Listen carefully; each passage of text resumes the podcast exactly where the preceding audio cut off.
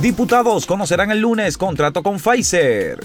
Ocupación de UCI COVID supera el 50%. Casos diarios aumentan a 822. El 78% de los trabajadores formales gana menos de lo que cuesta la canasta básica.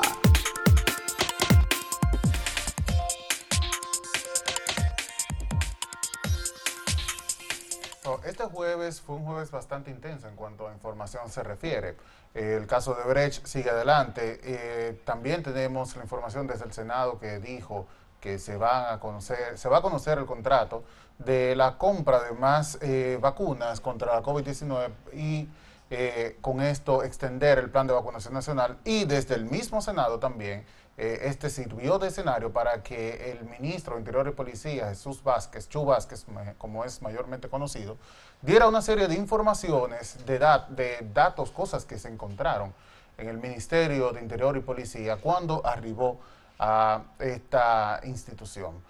Eh, una de ellas, que es una denuncia gravísima, se trata de la concesión de la construcción del laboratorio de balística, una edificación que es muy necesaria debido a que ahí se toman las huellas digitales de todas las personas que van a adquirir armas de fuego. En fin, una serie de, eh, temas que se tratan en, esta, en este edificio, en este laboratorio, y que son pues obviamente de vital importancia para todos los dominicanos. ¿Qué ocurre? Que ese contrato de concesión eh, de una obra que costó 22 millones de dólares fue cedido a una empresa para que lo administrara. Es decir, el Estado hizo la inversión, que hay que decir que fue una inversión estatal, sin embargo era una empresa que administraba esta edificación y recibía los fondos.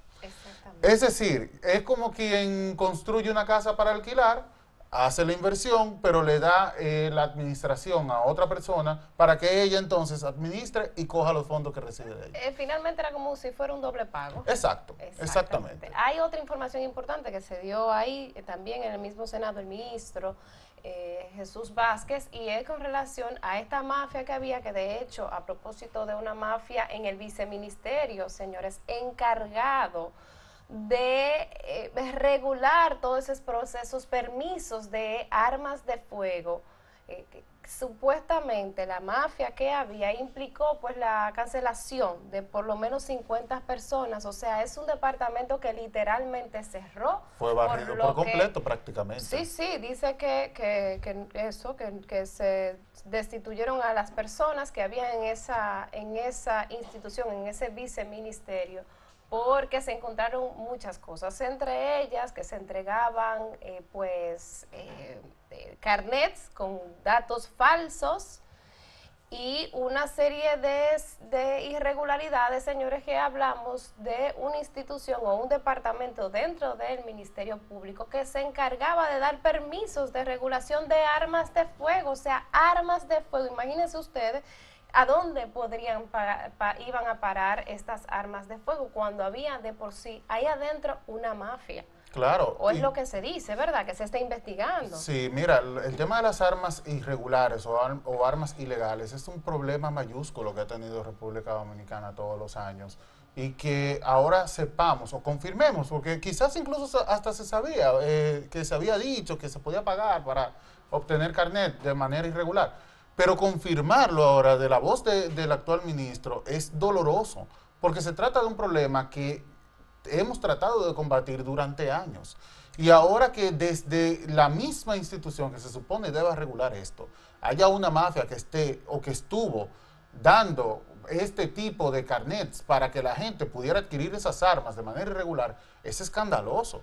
Otras informaciones que dio Chu Vázquez ayer eh, tienen que ver justamente con el tema de la nómina. Por ejemplo, que había personas que iban y, que, estaban nombradas sin, Lo de siempre. Lo de siempre. Esto ya casi ni siquiera es noticia, pero de todas maneras, en momentos, por ejemplo, ahora que estamos viviendo una pandemia que ha eh, costado miles de millones de pesos al Estado Dominicano, no solamente en esta gestión, sino también en la anterior.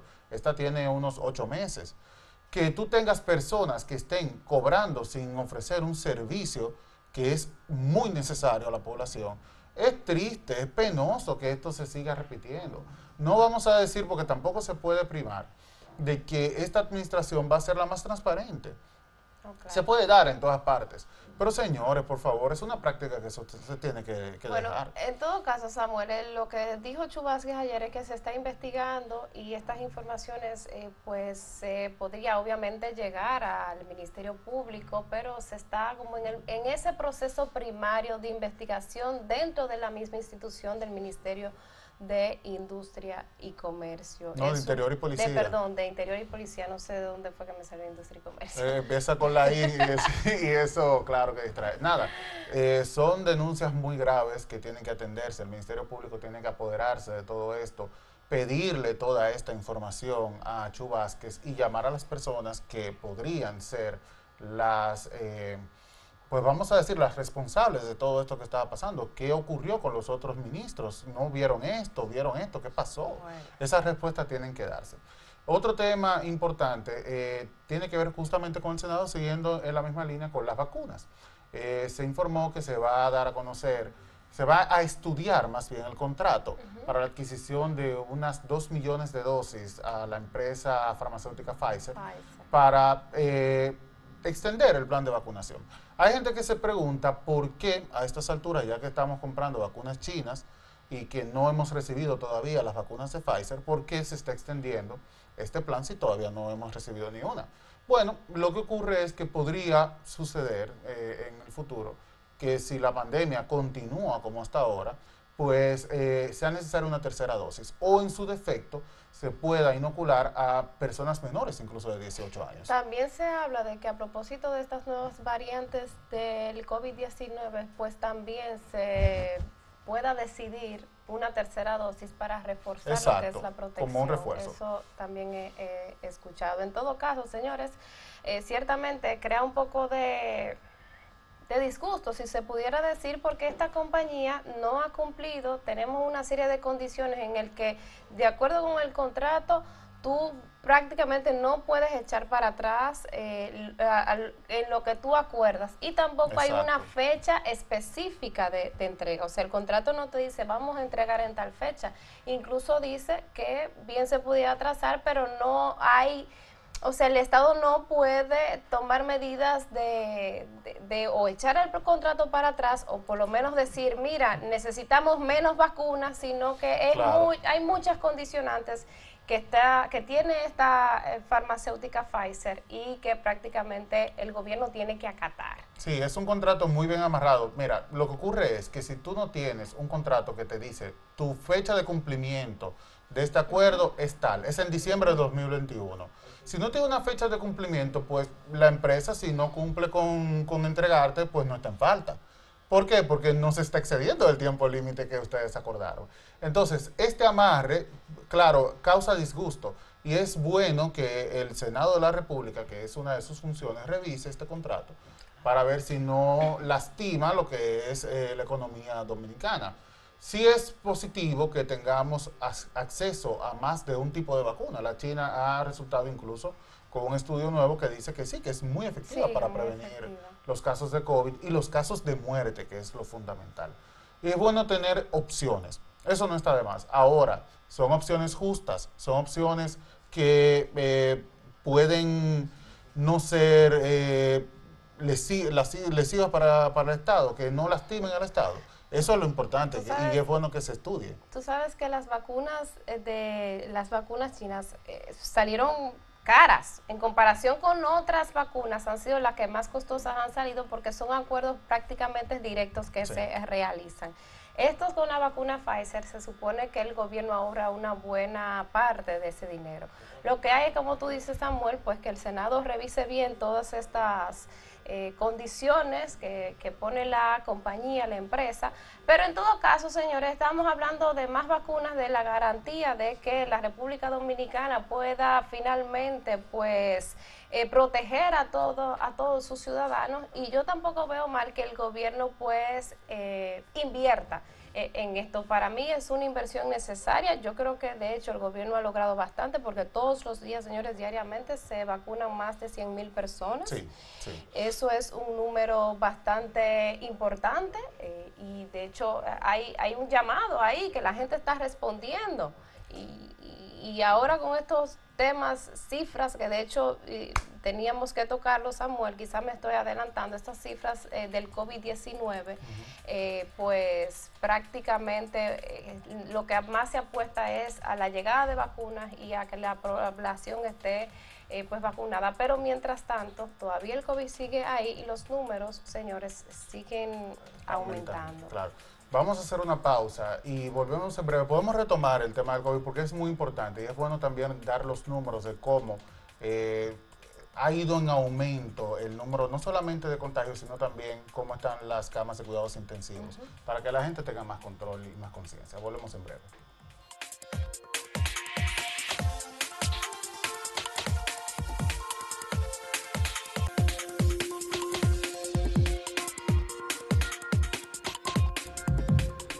Si bien decíamos antes de la pausa que el proceso de, vacunación lleva diariamente más de 100 mil vacunados, eh, hay que decir también, señores, que cuando uno verifica los números del boletín de COVID-19, desde hace tiempo que estamos registrando altas en las unidades de cuidados intensivos y en las cantidades de ventiladores. Estamos hablando de entre un, ahora mismo, el último boletín daba datos de entre un 41 y 51%, tanto en camas UCI como en ventiladores.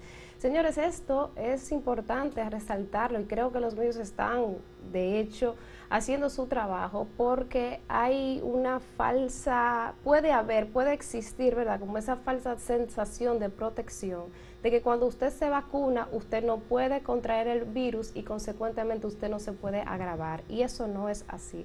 Los médicos siguen llamando la atención de que aunque usted esté vacunado, incluso aunque usted tenga la segunda dosis de vacuna, también podría contraer en los primeros días eh, la enfermedad y de hecho aunque si bien parte de las bondades que tiene, que tiene la vacuna de China, eh, que usted no se puede complicar, bueno, eh, estamos hablando de que estos números de COVID-19 todavía no son alentadores, eh, no podemos decir de que se está controlando la enfermedad, al contrario, tenemos más yo diría varias semanas, tú Samuel, que manejas todo, todos estos datos más que yo de manera diaria, eh, tenemos varias semanas registrando alzas en contagios, en eh, ocupaciones hospitalarias de cama, de UCI y de ventiladores también. Así es.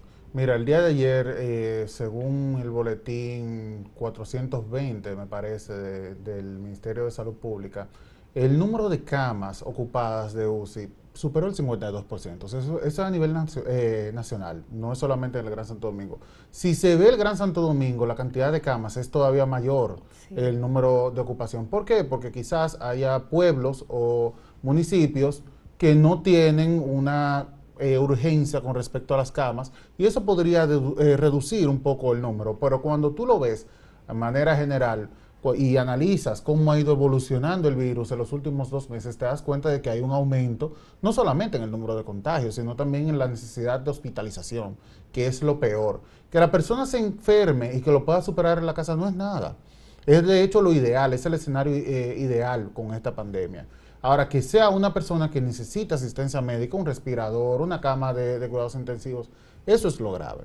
Entonces, existe que podría ser el escenario, ojalá que no ocurra, lo que pasó en Chile, que cuando empezó la vacunación, eh, Chile fue el país de América que más rápido empezó a inocular a sus ciudadanos.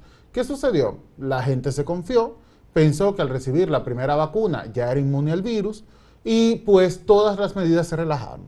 Empezaron a salir a las calles, ya no había toque de queda, pues los casos se incrementaron de manera vertiginosa. Y tuvieron que cerrar otra. Tuvieron que cerrar, es decir, ellos crearon básicamente lo que se, esperaría como la cuarta ola de manera prematura. Y tristemente debido a la relajación que ya tenemos ahora, los casos han ido en aumento, la solicitud de, de asistencia hospitalaria ha ido en aumento también y pues podríamos encaminarnos hacia una cuarta ola si no se toman las medidas necesarias, tanto por la parte de, los ciudadanos como por la parte estatal.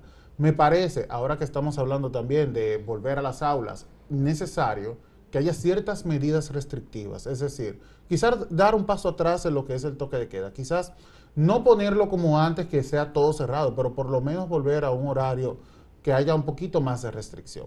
Ser las autoridades de salud pública más rigurosas en lo que tiene que ver con la supervisión, velar que se cumplan las normas. Por ejemplo, en el metro ya la gente está sin miedo. No se está respetando ni siquiera el distanciamiento y eso es importantísimo. Es necesario que en este momento que ya la población general se puede vacunar, que se cuide de no contagiarse antes de recibir la segunda dosis. Claro. Que es como tú dices, la gente piensa que la segunda dosis automáticamente la reciba, ya va a ser inmune. No, hay un tiempo que debe esperarse. No, la de gente uno- está confiada de la primera. desde la primera, exacto. Pero ya hablando de la segunda, por ejemplo, nosotros que nos vacunamos ya hace unos 10, 12 días, recibimos la segunda dosis a final de este mes y tenemos que esperar unos 15 días para crear esa inmunidad necesaria para que en caso de contagiarnos, pues no necesitemos asistencia médica. Entonces es importante siempre, siempre, siempre Insistir. hacer hincapié sobre esto, educar a la gente. Y también la parte gubernamental es importante, que haya esa orientación, que si bien la gente tiene que ir a vacunarse, también tiene que cuidarse. Exactamente. Samuel, hay otro tema que yo no quiero que se me olvide y es que ayer pues el- eh, se decidió ya finalmente lo que es eh, la marca país, el logo de marca país, depu- después de un proceso de concurso que eh, participaron estudiantes de, publicidad también, pues ya profesionales, mucha gente joven ahí participó. Este proceso yo creo que eh, ha- se han dado muchas críticas. Yo leí, eh, he leído, de hecho, ayer estuve viendo en las redes cómo habían eh, eh, invitaciones a que la gente votara y la gente entonces en los comentarios, críticas, críticas, críticas, críticas, críticas. Am, yo tengo que decir tres cosas de- con relación a eso. Lo primero es que se echó para atrás un proceso de donde se le dio a una empresa, se le pagó por lo menos 32 millones de pesos, era lo que se le iba a pagar, eh, para que hiciera un logo que finalmente tuvo muchísimo ruido porque ese logo se encontró en, en esos trazos, se encontraron unos trazos muy similares en las redes sociales y de ahí despertó todo el tema, entonces se echaron eso para atrás y decidieron hacer un concurso. Entonces, ¿qué pasa con este concurso? Es que este concurso era abierto a todo el mundo, estudiantes, profesionales, si usted verifica quiénes participaron, gente joven, sobre todo gente joven, o sea, que se le dio la oportunidad a todo el mundo de que si quisiera si quería participar en este eh, proceso de elección, de, diseño de un logo, pues se, podía hacerlo. Lo- lo tercero es que también no, no fue que solamente participan, sino que hubo una serie de mentorías, o sea, profesionales que también le dieron acompañamiento a estos jóvenes para que finalmente hicieran una propuesta acabada. Y déjame agregarle un punto más. Ya en, el- en la etapa final, cuando se eligen los dos logos, entonces se somete a votación popular, que yo creo que fue a- e incluso hasta un exceso de democracia, porque tú ponerle a la gente algo tan quizás tan técnico, el, el- el- el diseño, el arte es algo muy subjetivo, Samuel, a ti te puede gustar y a mí no, entonces eso puede, bueno, pues de hecho despertó todo tipo de, de- de críticas, pero yo creo que de por sí, cuando usted verifica todas, todo este proceso y verifica las cosas que se dieron, la oportunidad que se le dio a la gente de participar y que finalmente a usted que nunca le habían preguntado de que si, si quería este logo o si no quería este, finalmente decidiera, yo de verdad creo que lo que hay es que aplaudir todo este proceso y finalmente quien ganó eh, el logo de brazos abiertos con la chica que se llama, tengo entendido que Isabel Fernández, eh, pues felicitarla, señores, felicitarla y, yo creo que, creo que hay que reconocer eh, de verdad todo este proceso porque hasta la oportunidad de participar se nos dio cosas que en nuestra vida habíamos hecho. Sí, es bueno este tipo de, de decisiones que ha tomado el gobierno de darle participación al talento dominicano. Eh, la empresa, como bien señalas, que fue elegida al principio para hacer este logo, es una empresa extranjera. Y mira cuánto talento tiene República Dominicana que no se estaba aprovechando. Ahora tenemos un logo que fue el que finalmente ganó el día de ayer. Y pues eh, lo primero que hay que celebrar es que fue un logo hecho aquí, que es un logo con el que la mayoría de las personas que votaron, por lo menos, no voy a decir la mayoría de los dominicanos, pero por lo menos la mayoría de los quienes votaron, que fue un 52% que lo eligió, está de acuerdo con ese logo, se siente identificado con ese logo. Es decir, hay un sentimiento nacional que está expresada en esa, no solamente en el logo, también en lo que tiene que ver con todo lo, lo que se va a armar alrededor de este, de este diseño, que es la campaña de marketing, todo para atraer el turismo, o sea, es una serie de cosas que por lo menos expresan no solamente la dominicanidad, sino también el talento que nosotros tenemos. Y qué bueno que se haya hecho de esta manera. No es un exceso de democracia, porque de esta forma la gente se siente a gusto.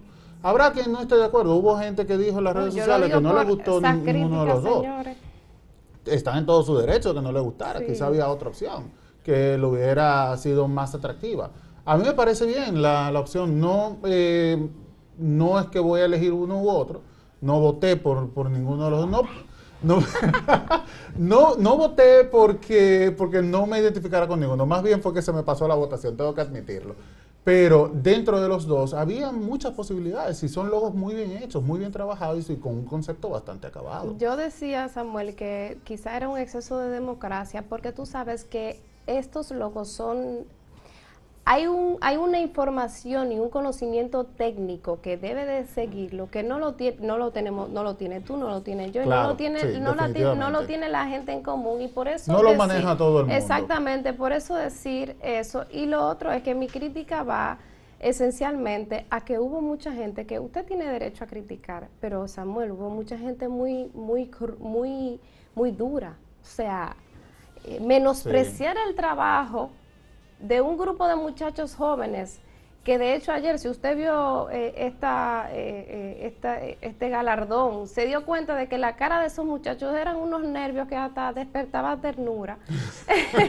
de verdad, Samuel. Entonces, hay mucha gente en las redes sociales, tú sabes que hay mucha gente que se escudan de que utilizan las redes sociales, de que no tienen la valentía de decir las cosas de frente para decir cualquier cosa a través del teclado. Sí, es que tú sabes que a través de las redes a cualquiera, como dijo una persona muy conocida de República Dominicana, le sale gasco.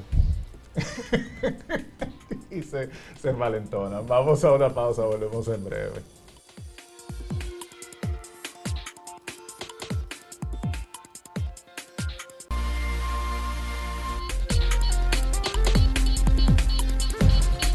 Vamos a pasar a Máximo Laureano desde Santiago, quien nos tiene las últimas informaciones de la zona del Cibao. Adelante, Máximo. Gracias por la conexión, saludos. La Dirección General de la Corporación de Acueducto y Alcantarillado de Santiago, Corazán, ha anunciado que a mediados del mes de junio de este año, pues ya estaría en operación al 100% el acueducto de Cienfuegos en el distrito municipal Santiago Oeste. Veamos lo que explica el director general de Corazán, Andrés Burgos. El acueducto de Cienfuegos ya marcha, está en su etapa final. Eh, los contratistas nos prometen que para el día 9 de junio ya estarán entregándonoslo entonces ahí estaremos eh, programando la puesta en funcionamiento eh, por el señor presidente eh, a partir de esa fecha. El expresidente de la República, Leonel Fernández Reina, quien es el líder de la Fuerza del Pueblo, estuvo por Santiago en varias actividades. Estuvo juramentando a varios jóvenes, algunos que pertenecían al Partido de la Liberación Dominicana. Entre las personas juramentadas en la Fuerza del Pueblo está el dirigente político Hipólito Martínez, muy conocido por su cercanía al expresidente Fernández. Fernández estuvo en programas de televisión, de radio y entre otros temas habló de que no teme a una investigación del Ministerio Público con relación a casos de corrupción. Nos vamos a Moca, provincia Espaillat, problemas con la tierra de vocación agrícola que son utilizadas para hacer urbanizaciones. Veamos lo que nos cuenta Juan Chicomprés, dirigente comunitario de esta demarcación. 12 regidores electos se dieron a la tarea de aprobar 12 proyectos de urbanizaciones en terreno agrícola que son terreno número uno a nivel mundial y no estamos conformes con esta aprobación de estos roces regidores. Llamamos al pueblo de Moca, a los comunicadores que están comprometidos con el pueblo, a decirle la verdad al país. Distante pero pendiente, actualidad y objetividad desde Santiago. Siga la programación de Acento TV.